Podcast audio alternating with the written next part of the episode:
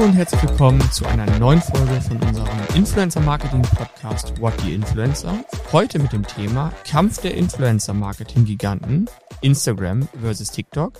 Und zu Gast heute neben Marie die liebe Michaela von Tonis. Herzlich willkommen. Herzlich willkommen.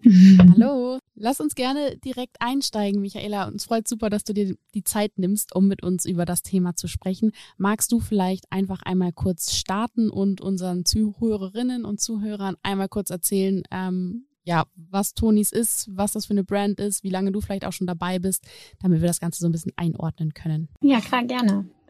Ja, ich bin Michaela, ich bin seit 2019 schon bei den Tonis und ähm, betreue bei uns das Influencer-Marketing für den Dachmarkt. Und die Tonis selber gibt es seit 2016. Unsere Gründer Patrick und Markus haben da die Tony-Box und die dazugehörigen Tonis auf den Markt gebracht. Die Tony-Box, äh, wer die nicht kennt, ist ein Hörspielwürfel für kleine Kinder. Die äh, können die schon ab äh, drei Jahren intuitiv selber bedienen und die Tonis sind dann eben die passenden Figuren, die man auf die Box stellt, um Hörbücher, Hörspiele, Musik oder auch eigene Sachen zu spielen. Und ja, mittlerweile gibt's die Tonis im Dachraum, in UK, Irland, Frankreich und auch in den USA. Und erfreuen sich ja ähm, allerhöchster Beliebtheit bei, äh, ja, eigentlich bei Jung und Alt. Äh, jung, weil sie es selber bedienen können, bei Alt, weil sie ein bisschen Ruhe haben. Ähm, das Besondere bei euch als Marke ist ja, ähm, glaube ich, ein sehr spannendes Jahr, für euch gewesen mit viel ähm, Entwicklung, auch was ja einen Börsengang äh, anging. Also Toni ist schon nicht mehr ganz äh, nur Startup, oder? Nee, überhaupt nicht. Ähm, genau, wir sind Ende letzten Jahres an die Börse gegangen und ja, nach fünf Jahren ist das wirklich sehr schnell gegangen alles, ähm, super schnell gewachsen, weil wir eben so Glück haben, dass, äh, ja, wie du schon gesagt hast, Jung und Alt die Tonis lieben. Und es gibt ja in eurer Herangehensweise, auch gerade wenn ich es mal aufs Influencer-Marketing beziehe, einen ganz großen Unterschied zu vielen anderen Kunden, mit denen wir arbeiten. Das ist das Thema, was ist das Ziel? Bei euch ist es meistens das Ziel Brand Awareness und weniger der Verkauf, oder?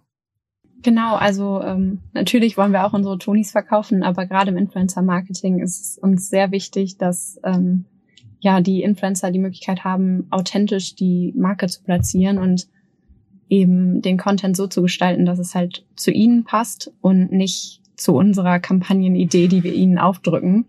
Und genau, deshalb geht's eigentlich immer mehr darum, einfach zu zeigen, dass äh, ja die Tonis eine gute Ergänzung im Alltag sind und ähm, ja, wie du schon gesagt hast, nicht einfach eine plakative Sales-Kampagne mit hier hast du einen Rabattcode und jetzt los geht's zum Leidwesen einiger Influencer. Ähm, wir haben ja, oder Creator, wir haben ja auch mit ähm, der Kim zusammen schon ähm, mehrfach mit euch gearbeitet und ich weiß, die häufigste Frage, die, die ich auch hier im Mitarbeiterkreis äh, immer höre, ist, gibt es mal wieder einen Tonis-Rabatt?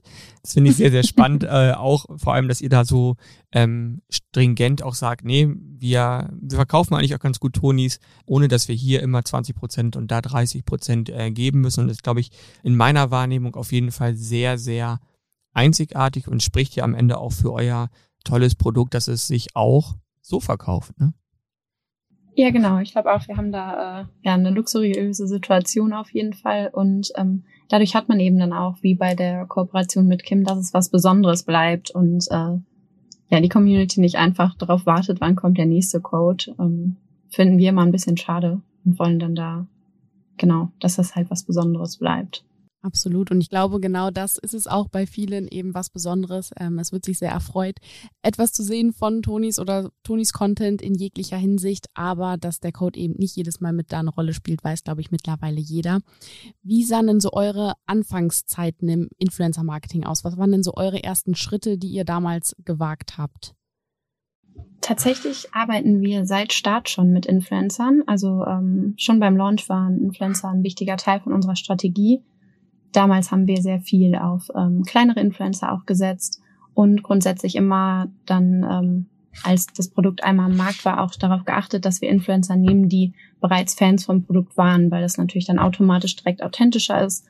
Und ähm, ja, so waren wir immer, glaube ich, von Anfang an nah an der Community dran und konnten dann durch die Influencer das so weiterführen. Und ähm, ja, man hat eben auch die Möglichkeit, dann von Influencern wirklich ungefiltertes Feedback zu bekommen.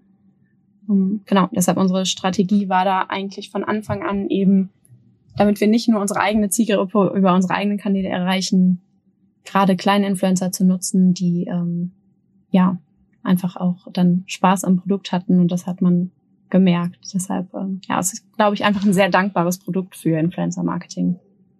Also direkt von Beginn an die Influencer mit einbezogen und so wahrscheinlich auch bis heute sehr langfristige und sehr enge Beziehungen aufgebaut, oder?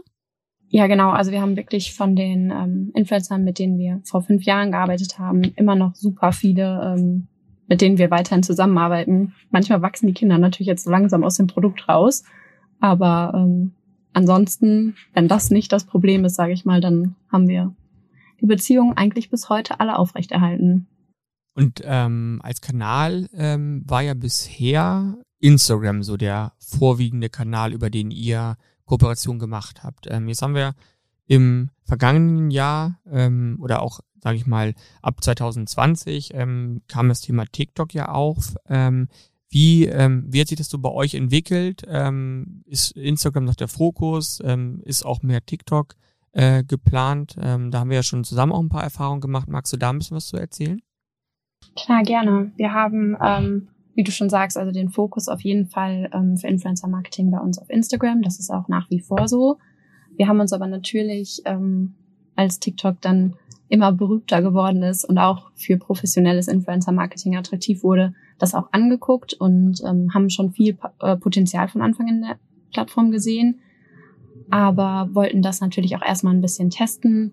Und ähm, da war Influencer-Marketing halt perfekt. Also wir haben quasi nicht angefangen mit einem eigenen Account, sondern erstmal geguckt, was kann man da machen und ähm, macht das für uns überhaupt Sinn? Auch von der Zielgruppe natürlich, die ist mittlerweile ja, wissen wir, ähm, eigentlich vom Alter her gar nicht mehr so unterschiedlich zu Instagram, aber am Anfang war das ja schon noch was anderes. Und genau, das heißt, wir haben am Anfang einfach TikTok genutzt, um eben mal zu gucken und das eben über die Influencer gemacht. Aber ja, aktuell ist auf jeden Fall bei uns schon so, dass wir sagen, dass Instagram der interessanteste Kanal ist, weil wir eben auch da die Verknüpfung der Synergien haben mit unseren eigenen Accounts, was wir bei TikTok so jetzt noch gar nicht haben, aber durch die ganzen Tests jetzt halt angehen können. Und wie läuft es denn bei Tonis? Ähm, kommst du denn einfach auf äh, die Verantwortlichen zu und sagst, hey, ich, ich habe das Gefühl, dass äh, TikTok relevanter wird? Ist das da bei euch so ähm, sehr offen oder muss man da sehr, sehr viele Argumente bringen, um ähm, da auch mal neue Kanäle auszuprobieren? Da sind wir tatsächlich super offen immer intern. Das heißt, wenn jemand eine Plattform hat oder auch eine Idee, wo er denkt, das ähm, hat Potenzial, dann kann man das auf jeden Fall immer anbringen und dann ähm, Klar, mit einem Börsengang und allem muss man natürlich, wenn man jetzt einen Business-Account irgendwo an, einrichtet, das ist einfach ein Prozess, der dauert ein bisschen, ist aber auf jeden Fall bei uns intern immer möglich und ähm, dementsprechend können wir das dann auch angehen, wenn wir das Gefühl haben, das bringt was.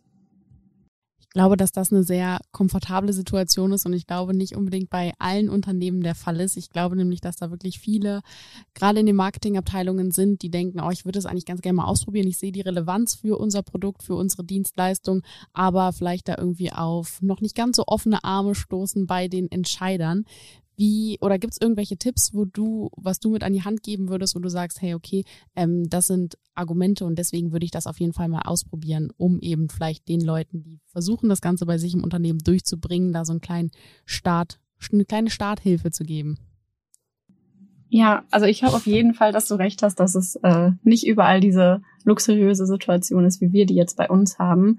Ähm, das ist halt immer das Problem, dass man bei Trends das ist halt die Natur eines Trends, dass man früh genug aufsteigen äh, muss irgendwie auf den Zug und nicht erst anfangen kann, wenn sich das Konzept komplett schon ähm, als erfolgreich rausgestellt hat. Das ist tatsächlich, glaube ich, von Unternehmen zu Unternehmen unterschiedlich, auch von den Strukturen. Also wir haben das jetzt bei uns schon gemerkt, dass das ähm, durch die ganze Umstrukturierung mit dem Wachstum natürlich auch komplizierter geworden ist. Wir haben aber immer noch den Luxus, dass wir eben in allen Ebenen Leute haben, die sagen, wir sind ein innovatives Unternehmen und wir wollen auch immer wieder neue Wege probieren.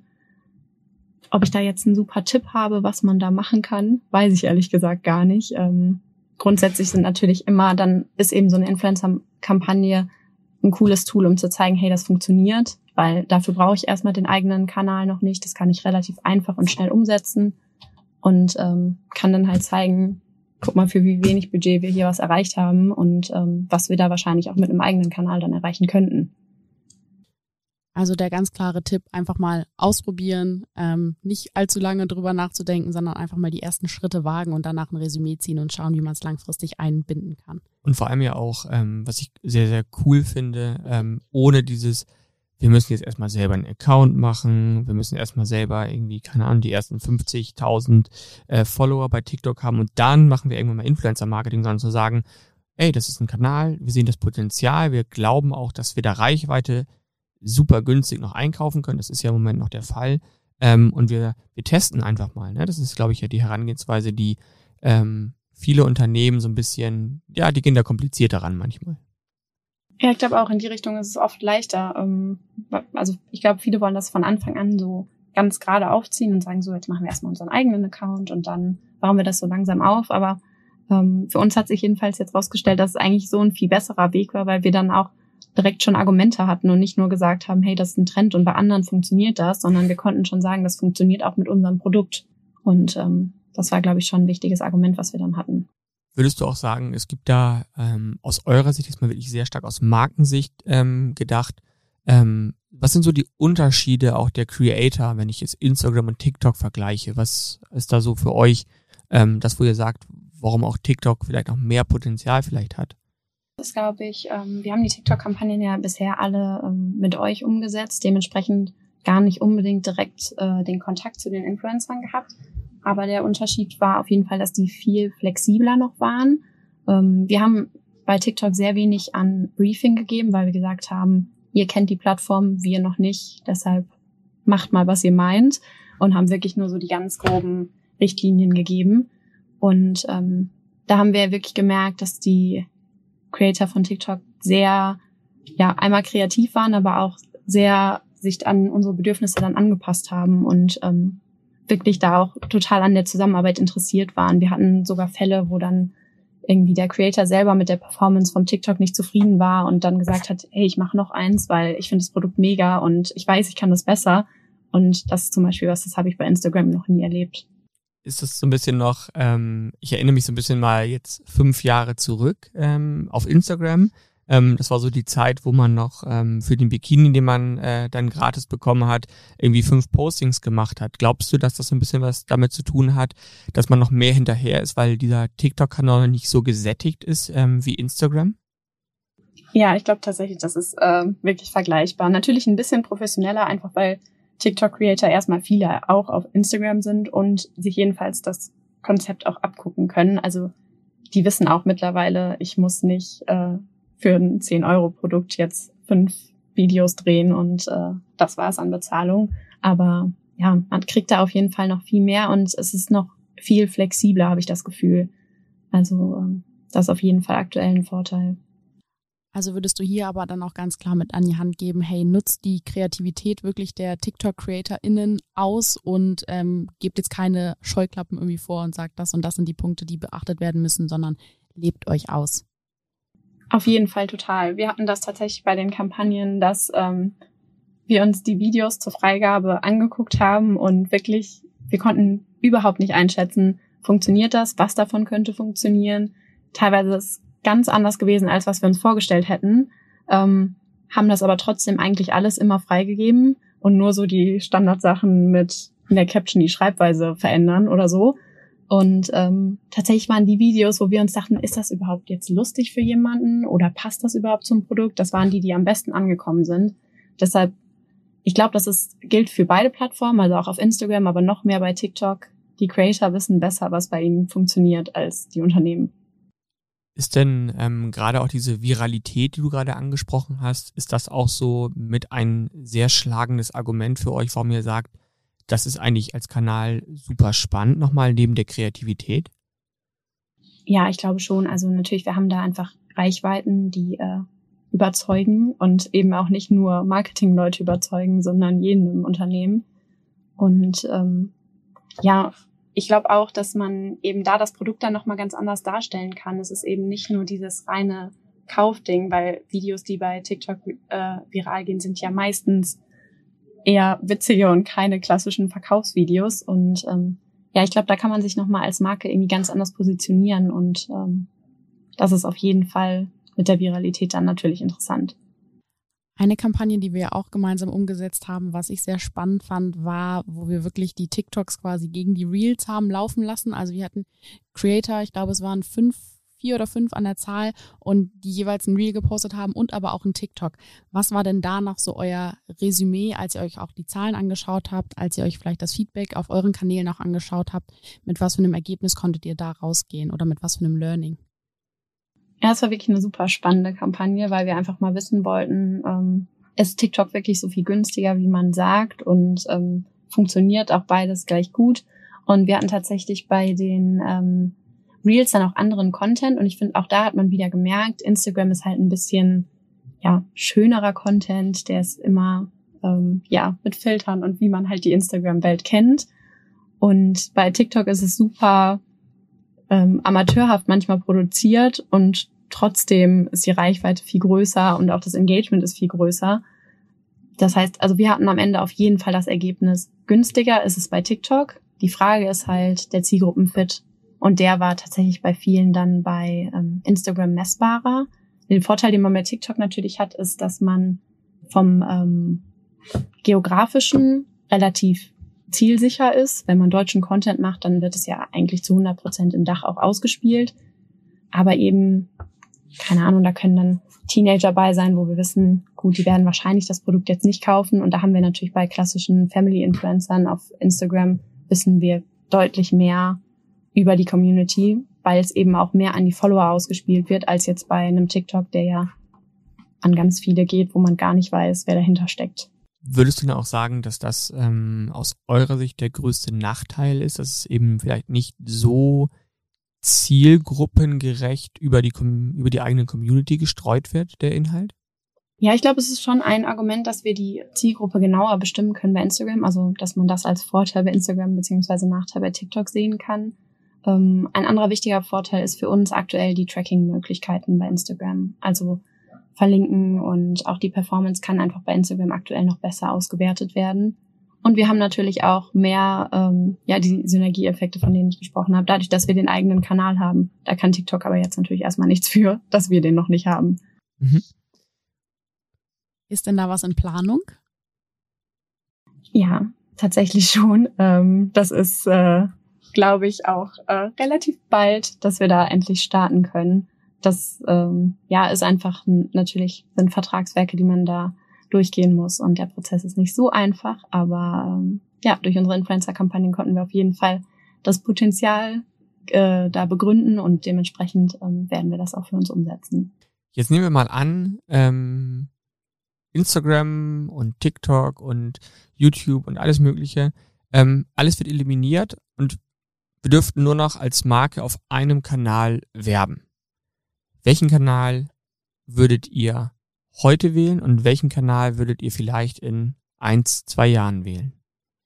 Ja, also heute wäre das auf jeden Fall für uns Instagram. Ähm, da ist unsere Community aktiver und ähm, durch den eigenen Account allein schon wird das viel mehr Sinn machen für uns jetzt gerade. Auch eben mit dem Argument der äh, Produktzielgruppe. Das ist, glaube ich, aktuell schon noch, dass da wir mehr bei Instagram erreichen. Ich glaube aber schon, dass sich die Priorisierung ändern kann. Ein Jahr würde ich jetzt sehr ambitioniert sehen. Aber ähm, langfristig kann ich mir auf jeden Fall vorstellen, dass TikTok dann vielleicht der interessantere Kanal ist. Dadurch, dass Video für uns natürlich auch, ähm, dadurch, dass es mit Audio verbunden ist, bei einem Audio-Player natürlich auch sehr interessant ist. Also grundsätzlich ist ähm, das für uns schon eine interessante Plattform. Dass das so schnell Instagram überholt, sehe ich jetzt gerade allerdings noch nicht. Ich glaube es auch äh, noch nicht, dass es so schnell geht, aber ähm, man merkt schon, ähm, dass natürlich bei TikTok noch Dinge gehen, die äh, vor fünf Jahren bei Instagram gingen, also eben sehr, sehr schnell Reichweite aufbauen, auch nochmal die Nutzer vielleicht länger zu halten, Viralität. Ähm, das sind ja alles so Dinge, die früher auch Argumente für, für Instagram waren. Und man merkt ja doch sehr stark, dass ja, Instagram macht auch ein paar Dinge, macht auch ein paar neue Dinge, aber man kann schon ein bisschen den Eindruck haben, dass sie so ein bisschen hinterherhängen äh, bei einigen Themen.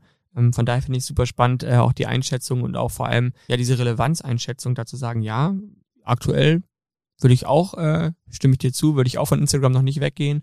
Aber ich glaube, in der Perspektive bleibt das super spannend. Ähm, ist ja auch etwas, wo wir uns als Agentur mit beschäftigen, wo wir uns auch fragen, okay, was ist eigentlich das nächste große Ding? Ne? Ist, äh, wird TikTok irgendwann Instagram überholen? Wird es parallel ähm, ja, bestehen bleiben? Ich glaube, da, wenn wir schon in die Zukunft gucken würden ähm, oder könnten, dann äh, wüssten wir es. Aber so fand ich es schon mal sehr spannend, da den Einblick von dir zu bekommen ähm, in das ganze Thema, ähm, wie ihr damit umgeht. Ich bin auch sehr gespannt, wirklich, wie es dann läuft, wenn es mit dem eigenen TikTok-Kanal an den Start geht, weil jetzt gerade bei einem anderen Projekt, wo wir ein bisschen in der Recherche waren nach passenden TikTokern für eine Kampagne, sind wir echt zu dem Ergebnis gekommen, dass es kaum möglich ist, wirklich kleine TikToker zu finden mit wirklich gutem und auch kontinuierlichem Content. Und daran haben wir halt gesehen, wenn der Content qualitativ ist, wenn der Content kontinuierlich ist, dann ist dieses Wachstum eigentlich schon vorprogrammiert auf TikTok und äh, man kann das Ganze gar nicht umgehen. Deswegen bin ich auch sehr gespannt, wie das Ganze dann bei, bei euch läuft und ähm, hoffe auf so einen kleinen Proof of Concept, ähm, dass diese Beobachtung natürlich auch so da standhalten kann. Ja, da sind wir natürlich auch super gespannt, wie das läuft. Ähm, aber das haben wir tatsächlich auch schon beobachtet, dass man Mikro-Influencer auf TikTok eigentlich gar nicht wirklich findet, weil das sind dann eben noch gar keine Influencer in der Sicht, sondern eben Privatnutzer. Ja, sehr cool. Auch vielen, vielen Dank, Michaela, dass du da uns so einen ja, tiefen, unverblümten äh, Einblick gegeben hast, ähm, wie ihr mit dem Thema TikTok umgeht und allgemein mit dem Thema Influencer-Marketing bei Tonis. Ich glaube, da werden ähm, uns noch spannende Monate ähm, bevorstehen, sowohl für euch, glaube ich. Ich bin persönlich ja auch äh, riesen Tonis-Fan. Äh, meine Nichte ähm, hat natürlich auch eine Tonis Box und ist davon hellauf begeistert. Ähm, von daher, ich glaube ganz fest an das Produkt und auch an ja die ambitionierten Wachstumsziele, die ihr sicherlich ähm, in den nächsten Monaten ähm, noch haben werdet und freue mich, wenn wir an der einen oder anderen Stelle dann auch wieder coole, kreative Sachen ähm, umsetzen. Ich kann auf jeden Fall sagen, vielleicht für alle Zuhörer, wer mal ein bisschen sehen möchte, wie Influencer Marketing auch ohne Rabattcode funktioniert, der kann gerne mal ein bisschen bei Tonis schauen. Ähm, ich glaube, auch entgegen aller Fragen von Creatoren, können wir nochmal einen Code bekommen, können wir nochmal einen Code bekommen, ähm, wirklich da standhaft zu bleiben und zu sagen, nee, wir, wir wollen das nicht nur als einen Sales-Kanal aufbauen, sondern wir wollen das auch wirklich als einen Brand-Kanal aufbauen. Ähm, da ist man bei euch schon äh, sehr, sehr richtig, sich das mal anzuschauen und vielleicht auch ein bisschen was äh, zu lernen. Ja? Ich glaube, das ist, äh, kann ja auch nicht schaden. Ja, vielen Dank. Ähm, hat total Spaß gemacht und äh, super spannende Themen. Ich bin sehr gespannt, ob unsere Prophezeiungen für die Zukunft zutreffen. Wir werden uns einfach in Und, zwei Jahren nochmal äh, zusammensetzen, dann für die nächste Folge. Perfekt, so machen wir es. dann danke ich dir, Michaela, für deine Zeit, für deine Offenheit. Ich danke äh, Marie, die ja äh, jetzt der neue Co-Host äh, hier im Podcast ist. Und ich danke allen, ähm, die bis hierzu zugehört haben. Wenn ihr Themen habt, wo ihr sagt, das würde mich super interessieren, ähm, schreibt uns einfach bei Instagram, bei TikTok ähm, oder auch oldschool per E-Mail. Ähm, Anrufen könntet ihr auch, aber schreibt lieber eine E-Mail. Ähm, dann machen wir auch super gerne eine Folge zu einem Thema, was euch persönlich interessiert. Ähm, bis dahin, ähm, ja, bleibt gesund. Vielen, vielen Dank fürs Zuhören. Bis zum nächsten Mal.